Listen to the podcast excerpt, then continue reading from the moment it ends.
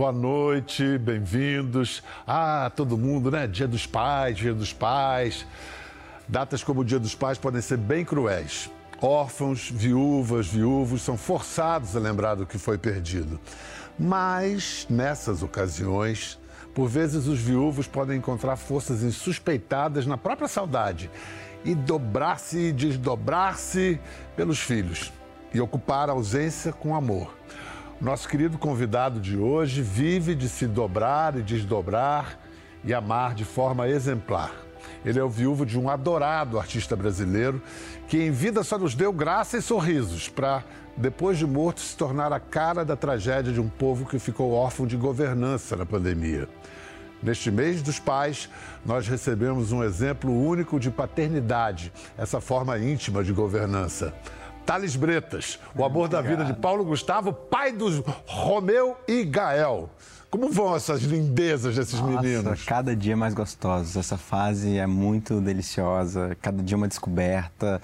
A gente se descobrindo como pai, porque cada dia um desafio novo, né? Num mundo completamente novo.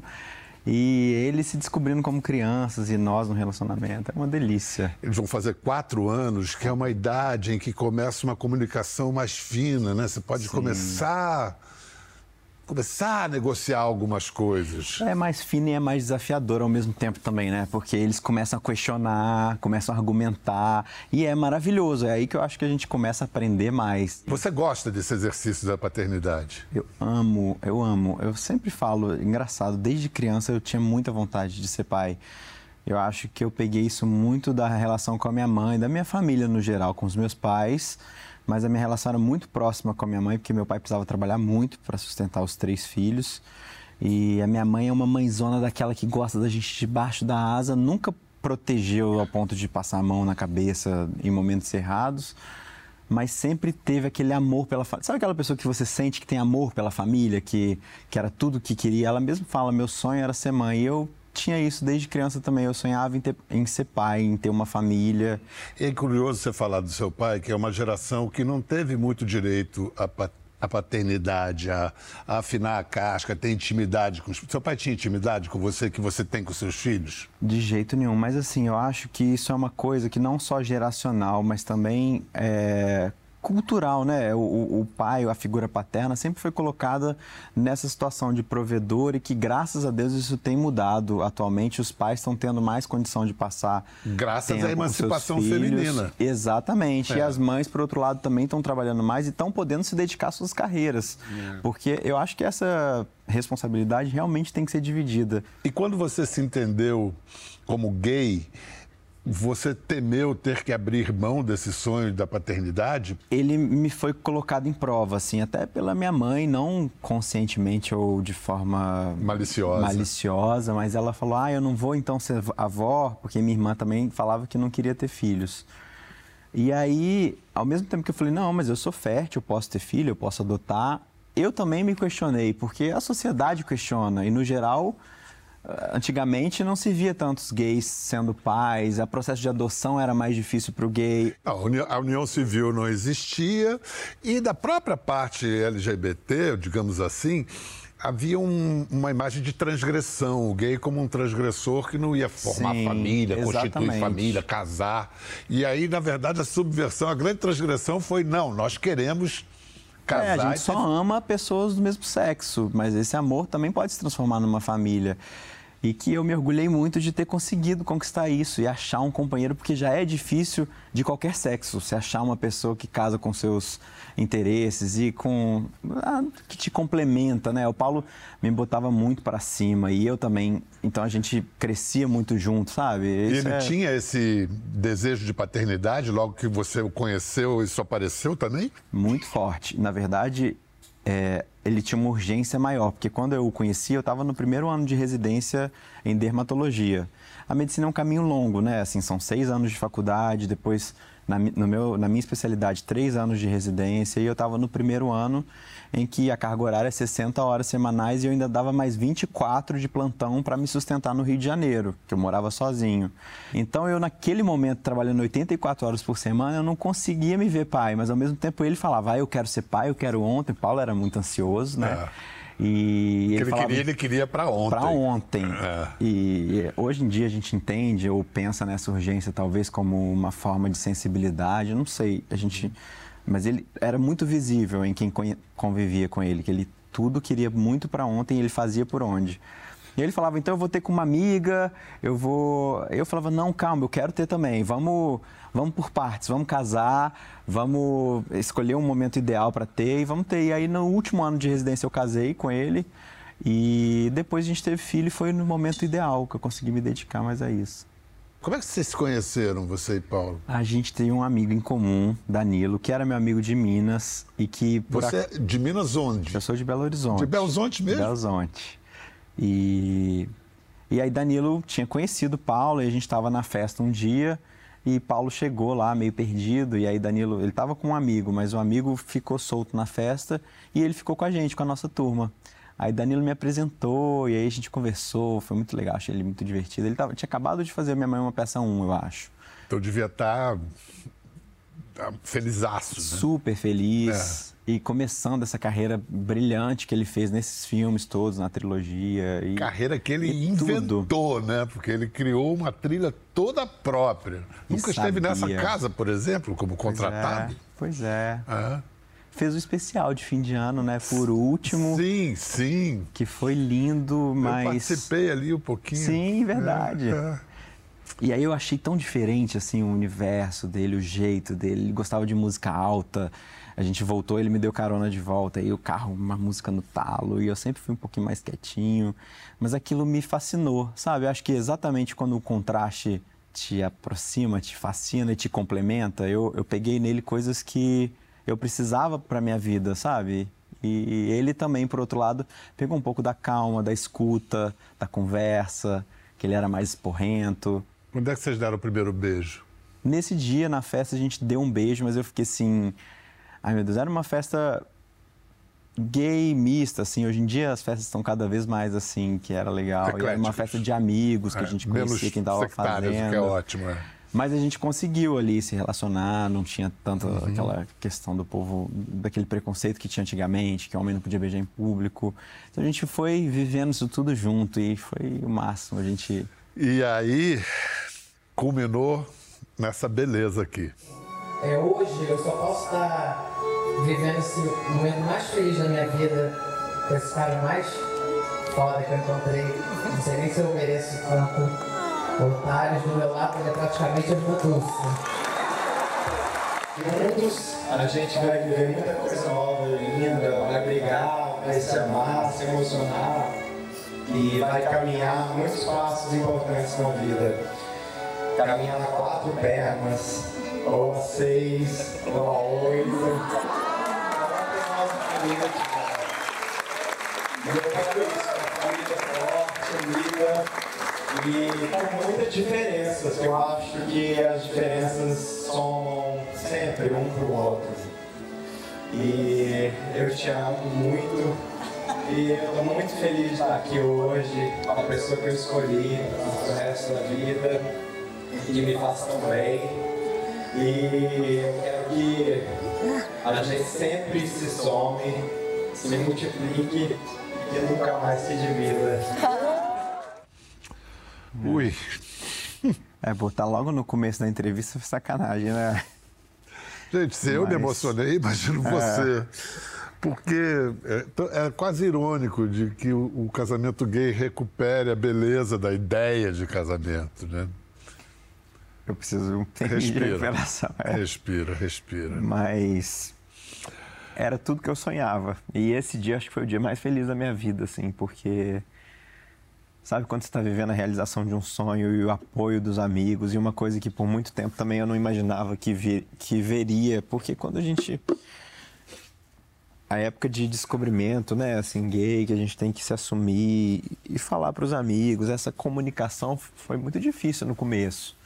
E muitas dúvidas surgiram, principalmente com relação a esses sonhos que eu tinha de família, de companheirismo e ver tudo aquilo naquela noite, os amigos celebrando junto com a gente, a família ali do lado apoiando, e eu falando essa coisa que a gente já queria de ter filho, de se multiplicar, e foi o máximo, nossa senhora. Foi lindo demais. Que libertação, né? E não só para você e para o Paulo, para todos, né? Para tanta gente que, que deve ter se inspirado em vocês. Pô, a gente pode casar, a gente pode ter uma família. Sim, eu escutei muito isso depois, assim, e até de pacientes que eu recebo no consultório que me trazem essa história. Minha família aceitou muito melhor depois que viu, conhecer a história de vocês, porque às vezes também tinha esse preconceito, né, do gay num submundo, do pervertido, da, da perversão sexual, do, do, ato de você gostar de um outro, uma pessoa do mesmo sexo ser um tipo de perversão, já foi considerado, inclusive, no Sim. passado, um diagnóstico psiquiátrico. Até bem pouco tempo. Eu acho que a Organização Mundial de Saúde tirou da classificação de doença em 90. Sim. 90 ontem, né? E o casamento gay no Brasil tinha sido aprovado, não sei se em 2014, era muito recente. Foi 13, 13 ou 14, 14, exatamente. Então a gente quis assim, o meu sonho era falar que eu, eu, era casado, que eu tinha um marido, sabe? Porque era tudo que eu queria mesmo, queria usar aliança dourada. É, parece meio conservador, meio careta. Mas eu era assim desde criança. Sei lá, eu sou meio romântico, meio conservador. E por que, que isso é conservador, entendeu? Ainda mais, é. né? Assim, eu tinha um programa na moral na época que o casamento foi aprovado. E aí eu fui no, no fórum para um casamento coletivo, porque a gente associa ah, o Paulo Gustavo com Tales, assim, uma certa coisa de classe. Uhum. Aí eu vi gente muito humilde, pobre mesmo, assim, um, um sujeito que era o varredor de uma rua com a travesti da rua, assim numa felicidade de estarem casando. Eu falei, cara, isso aí é multiclasse, isso aí é, é, é isso é humano, né? Não, e isso é um endosso, né? Assim, de, é quase como uma comprovação de que sua relação é, é verdadeira, é valiosa é, e assim uma aceitação também na sociedade civil perante a lei é uma representação de muita coisa que para a gente é muito importante. Então, assim, parece ser só um papel. Muitas vezes, muitos casais heterossexuais nem querem casar ou não querem celebrar, mas pra gente era essencial, porque é isso, eu tinha um marido, eu era casado, Estado Civil casado, é muito legal. Duas coisas. Por que irmã Dulce? Tão bonzinho assim para o Paulo Ele te chamar de irmã? que eu era bonzinho, né? Eu acho que eu sou bonzinho, mas sou ser humano normal. Ele achava que eu não falava mal de muita gente, assim, sei lá. Ele, é uma, uma, doce implicância também, né? Aquela coisa do afeto de ficar implicando com o outro. Falar é. em implicância, aí nesse caso não é nem implicância, é preconceito mesmo, na minha visão. Vocês foram patrulhados porque não deram um beijo na boca. No filme, inclusive, essa patrulha se repete contra o Paulo. O que, que as patrulhas não entenderam? Na verdade, o beijo na boca, naquele momento, e eu acho que no filme também, é, a beleza da cena e de tudo que a gente estava vivendo, estava sentindo, a representatividade daquele momento e a representatividade do filme suplantaram. Assim, eu, a gente não sentiu a necessidade do beijo gay naquele. A gente se beija em casa, se beija em, em festas, em ocasiões, se beija publicamente. Depois a gente saiu, fotos, vídeos beijando. Mas naquele momento a gente não achou, achou que todo o resto estava tão bonito. E depois que o filme saiu, que quando sou, saiu a história de que não haveria um beijo gay no filme, foi um absurdo. Mas depois que o filme saiu, as pessoas entenderam que a beleza da cena, assim como foi o nosso casamento e tudo que aquilo representava, com todas aquelas pessoas misturadas, de várias faixas etárias, várias gerações, vários entendimentos na cabeça, o quanto aquilo tudo abraçou aquela relação e aquele momento, foi muito mais importante do que o beijo gay, embora eu também ache que essa militância seja importantíssima, porque o beijo gay precisa ser mostrado, defendido e cada vez mais naturalizado. Eu também, como, como você, eu compreendo a militância, mas a militância tem que entender o alcance que o Paulo Gustavo deu à causa. Sim. Ele, ele dobrou a caretice de um jeito, e na graça, no sorriso, na alegria. Então isso é inestimável. Sabe, um beijo nesse caso, não, não, fez diferença. Exatamente, é, é isso. É. E talvez o beijo afastasse algumas pessoas que precisavam ver aquela cena. É. Aí entendeu? Você, se você e que dá se um sensibilizaram beijo... muito mais. Infelizmente, é claro que isso vai ser um processo de naturalização claro, em que o beijo vai ser visto por todo mundo daqui a pouco. Detalhe para gente assim, brevemente, porque ah, eles foram e é, deram material genético, óvulo emprestado, barriga de aluguel e nasceu. Não é tão simples assim, né? Não, é super difícil e é um processo muito de um privilégio muito grande, claro, eu reconheço isso, porque é um processo caro, difícil, é... mas foi difícil emocionalmente também, não é uma coisa simples, não é, não é que assim, a gente ficou livre de ficar grávido, de amamentar, isso a gente não tem essa capacidade biológica. Mas a gente se envolveu em todos os passos e a gente precisou conhecer duas mulheres que já tivessem filhos por elas próprias, porque tinha que ter essa história. Ah, tem isso, é. É, porque senão, hormonalmente, a mulher fica muito mexida com uma gestação. E quando ela não tem filhos próprios, às vezes ela projeta o sonho dela de ter filho naquela gestação. É super delicado. É tudo muito delicado e complexo, né? Então, lá nos Estados Unidos, que foi onde a gente resolveu fazer esse processo, é uma coisa bem legalizada e estruturada há anos, uhum. em alguns estados. E a gente conheceu duas mulheres incríveis, a gente entrevistou várias, tem algumas. É, é... E lá é um processo um pouco mais financista, né? Assim, querendo ou não, a mulher recebe por isso, ela é compensada financeiramente, ela sabe e ela, além disso tudo, tem que ter essa vontade de fazer isso por um casal que se ama, gay. Inclusive, quando o Gael chegou, ele chegou prematuro, foi Romeu, isso? O Romeu, Romeu que chegou prematuro. Nasceu com 35 e 6, que foi quase a termo. Mas a, a mamãe já tinha quatro filhos anteriores, o útero solidário, e ela entrou em trabalho de parto, teve uma rotura prematura de membrana, que é quando a bolsa estoura popularmente. E aí eu estava indo trabalhar, eu trabalhava em BH ainda, mas já era o meu último final de semana, porque eu sabia que eu ia me dedicar mais aos meus filhos e ao meu consultório do Rio, que eu ia me solidificar, né? O filho dá uma raiz pra gente. Então já seria meu último final de semana, eu tive que largar tudo em Belo Horizonte, reagendar meus pacientes e voar correndo para os Estados Unidos e eu e o Romeu esperou. Eu cheguei, ele nasceu, mas ficou em 30 horas em trabalho de parto. Porque a Califórnia é distante, né? E para uma mulher que teve quatro partos normais antes, o, o obstetra falou: não estou entendendo por que, que esse neném tá não nasceu. Tanto? Tava te esperando. Tava me esperando. e eu nasci, e, e eu cheguei, o Paulo estava fazendo um show, era o último final de semana de show também. Porque a gente não planejou, a gente planejou uhum. estar perto da próxima, da data de nascimento mas a gente não pensou que seria tão rápido. Lindo o seu ato falho. Eu nasci maravilhoso. É claro, a gente nasce, nasce a como pai, nasce como a gente pai. nasce, nasce outra pessoa. Como você disse, a gente ganha uma uma é, é investido de uma solidez, né, de uma base para essas crianças, né? E aí então o Gael foi só 13 dias depois do Romeu. E o Gael foi 13 dias. Aí Romeu teve um probleminha é, assim, insuflaram ar no pulmão e aí ele teve um pneumotórax. E aí ficou internado 10 dias no CTI, que foi também um, nossa senhora, um sofrimento que eu acho que também precisa ser falado para os pais que passam por isso, porque pelo amor de Deus, é muito doloroso você ver seu filho cada vez mais invadido, ele foi entubado, depois estubado, mas com sonda porque não podia mamar, e aí alimentação muito muito aos poucos, era um ml que a gente dava por dia, foi uma loucura a icterícia, porque se alimentou mal no comecinho, ficou com uma sondinha. E aí fez aquela luzinha, bota o neném na luzinha, coitado, com um óculos escuro, vira de costas. Vira... Ele virou um basculho na mão dos... E vocês, coraçãozinho... E a gente lá de 7 da manhã às 11 da noite no CTI, porque não podia dormir lá nos Estados Unidos. Mas a gente acordava, ia para lá e ficava tentando dar leitinho, porque ele só teria alta quando ele conseguisse mamar pelo menos 30 ml, que era uma mamada suficiente.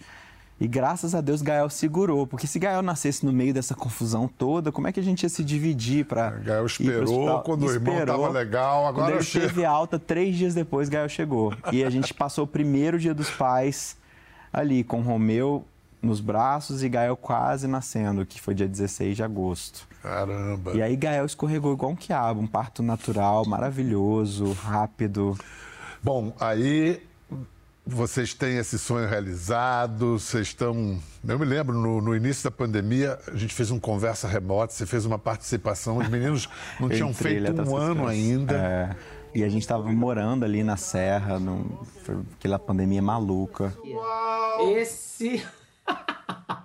olha ele, olha, olha, olha, olha o, o Gael já, que nem eu, grilado. É, tá o pai, aqui... tá o filho. É. Aí, um ano depois, vem, vem a internação do Paulo. Você ficava entre as crianças e o Paulo. Eles sabiam o que estava acontecendo com o pai? Eu explicava, mas eles tinham um ano e meio é na época que ele se internou, muito pequenos.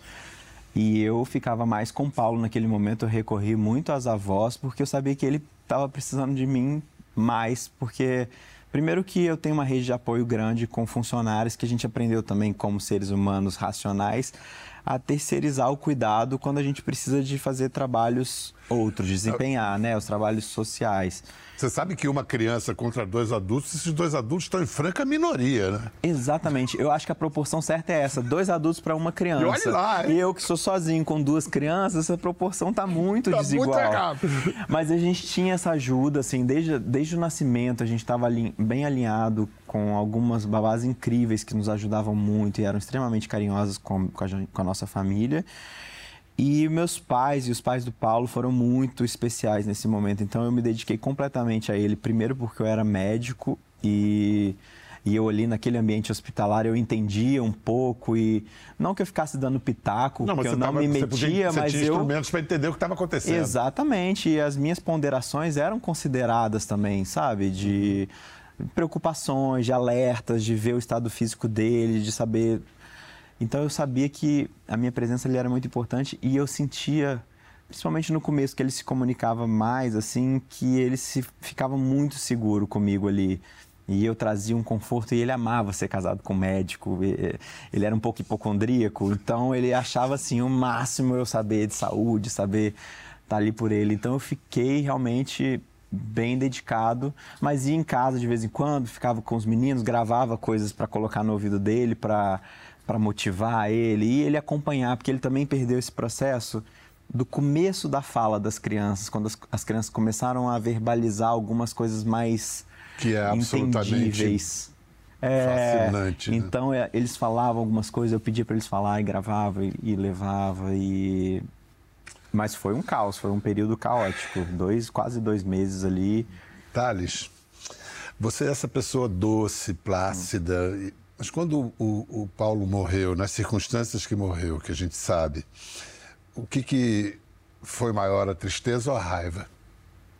Tristeza, com certeza. Eu, eu, eu não sou muito da raiva. Claro que eu tenho uma indignação, mas a indignação não vai trazer ninguém de volta, né? Assim, é uma coisa muito maior do que. A gente tem uma impotência diante de tudo que aconteceu. Então, o sentimento predominante foi a tristeza e mais, mais do que raiva, que eu acho que a raiva não resolve muita coisa, mas uma indignação e uma vontade de movimentação com relação a tudo isso que estava assim insustentável. O que a gente viveu, a falta de respeito com os doentes. É, para mim, o que eu acho é, uma ironia cruel é esse cara que deu tanta alegria para o Brasil. A gente vai associar sempre a morte dele à, à tragédia do.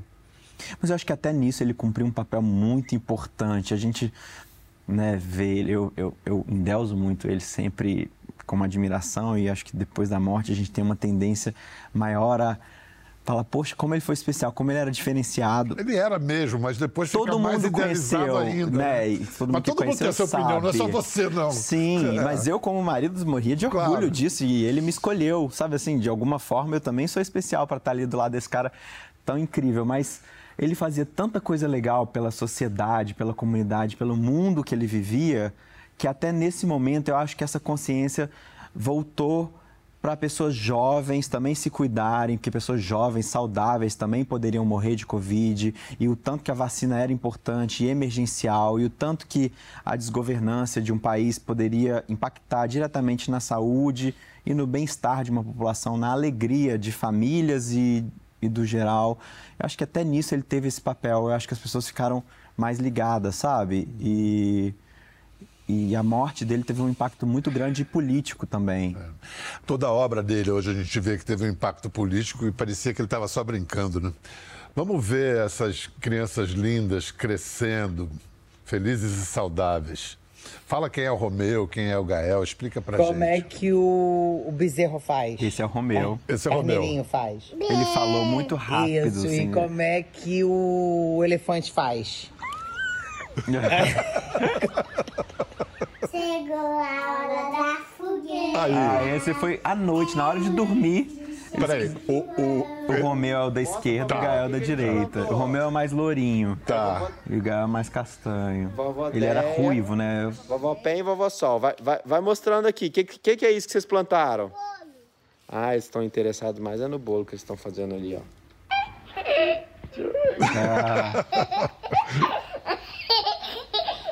Eu adoro esse momento de acordar com eles, tomar café da manhã. Ela muda meu dia. Cara, é a melhor hora, né? Aí eles estão cantando em inglês, aí o pai morre de orgulho, que eles aprenderam na aulinha de inglês deles que. E eles pedem pra eu colocar essa musiquinha. Que amor. Você falou da hora de acordar, eu ia te perguntar, porque é muito lindo ter filho e tudo, mas é uma trabalheira louca.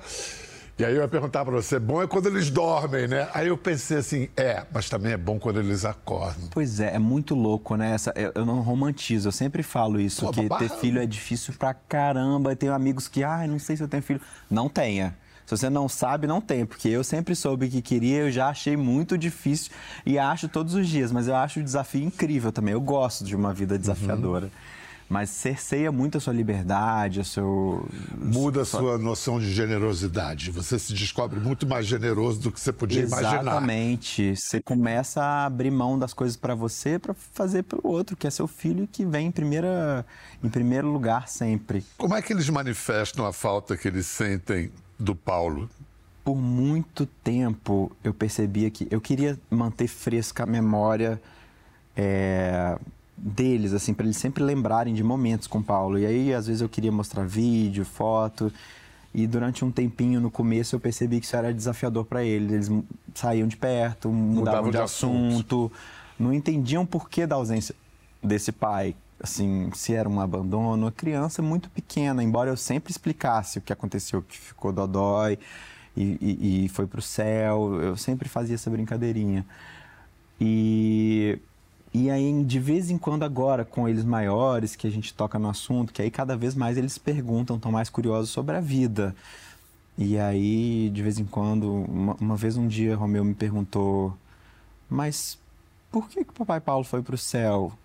Aí eu falei assim: Porque ele ficou dodói, filho, e, e a gente não escolhe saúde, a gente tem momentos que a gente fica dodói e que não consegue melhorar e vai pro céu. Ele falou assim: Mas eu não queria que o papai Paulo fosse pro céu.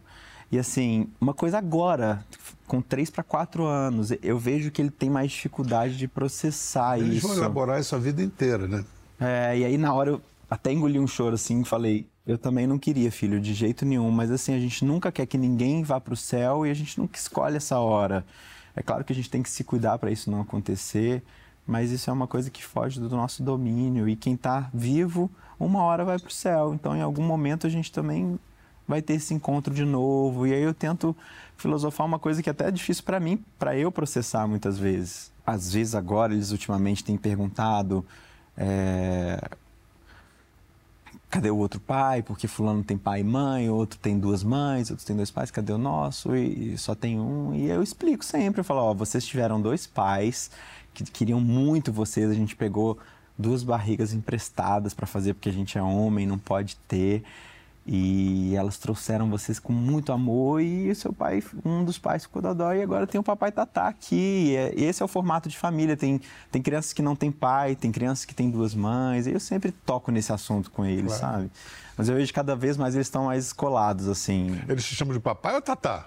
Papai, papai. Mas de vez em quando falou o papai, papai Tatá. Tatá. É porque era o papai Paulo e o papai, papai Tatá. Tatá. E aí sempre que a gente falava de um ou de outro, a gente A gente vai fazer um rápido intervalo. Depois do intervalo, vai falar sobre o médico, dermatologista Thales Bretas, que está lançando dois podcasts e que é especialista em rejuvenescimento vaginal, algo que fascina muito as pessoas. Ah, e vamos saber também como é que está a sogra mais famosa do Brasil, Dona Deia, a mãe do Paulo. Ô, figura! Saudade, Dona Deia! A gente tem que se ver uma hora dessa. A gente volta em instantes, depois dos comerciais.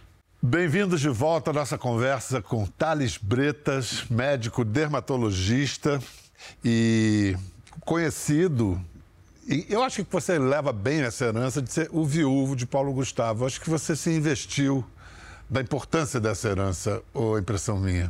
Eu não ignoro isso de jeito nenhum, né? Eu acho que isso, como parte da minha história, é, muito importante no ser humano que eu sou hoje, de tudo, emocionalmente, profissionalmente. Agora, a sua atividade não vai ficar restrita ao consultório. Você, de uma certa maneira, está se tornando um divulgador também da medicina. Você tem dois podcasts. Qual, quais são esses dois? De que, que você fala? Qual é a ideia?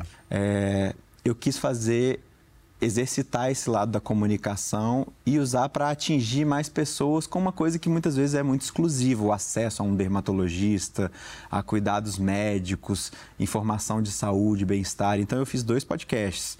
Um é o Pod Pele, do que eu falo mais de é, de pele, de cuidados de pele, mas também de saúde mental, físico, quanto isso interfere com a pele, procedimentos, claro, que é o meu o meu meio, mas também hábitos de vida que interferem na pele.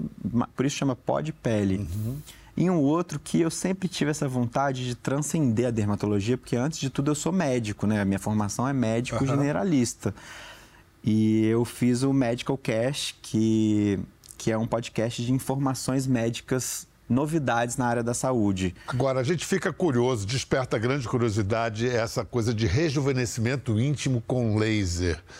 É, como é que é essa técnica, para quem que é recomendada, como é que os pacientes, as pacientes podem se beneficiar disso? Em 2016, quando eu me formei em dermatologia, começou-se a estudar os lasers que eram para dermatologia para a função vaginal. Porque o epitélio vaginal que reveste a mucosa interna também é um epitélio, como a pele, só que é mucosa. Uhum e viu-se que o laser promovia a reversão da atrofia, quando a mulher fica mais atrófica, principalmente após a menopausa, que fica com dor na relação, sangramento, incontinência urinária por frouxidão ligamentar, o laser tratava aquele epitélio, reforçava a base de colágeno ali e devolvia à mulher qualidade de vida sexual, prazer, menos dor na relação.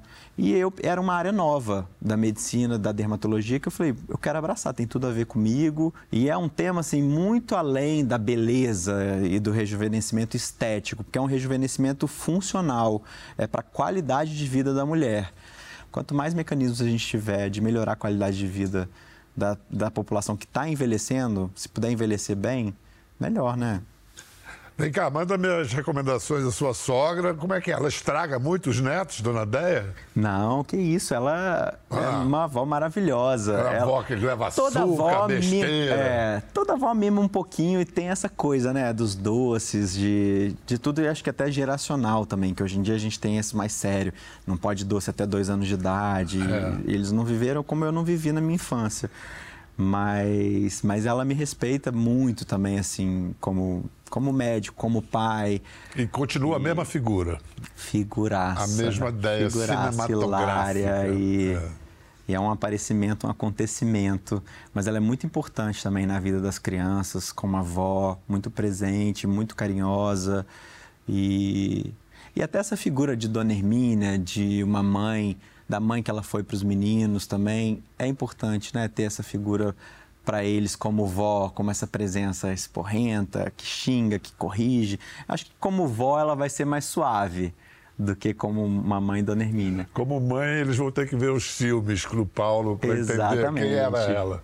E aí, do, ah, também dos filmes não tem tanto só de ideia, né? Tem muito da mãe que o Paulo era como pai e mãe. Isso. Sabe? Acho que, que é legal que é um legado eterno que eles vão sempre ver também. Thales, feliz Dia dos Pais. Obrigado, para você também, né? Obrigado, um beijo para os meninos. Obrigadão. Tudo de bom para você em casa também. Feliz Dia dos Pais e viva a família, a reinvenção da família, a renovação da tradição. Até a próxima. Até a próxima. Obrigado. Obrigado, querido. Adorei Muito participar. bom. Foi ótima conversa. Bom, adorei. Quer ver mais? Entre no Globoplay.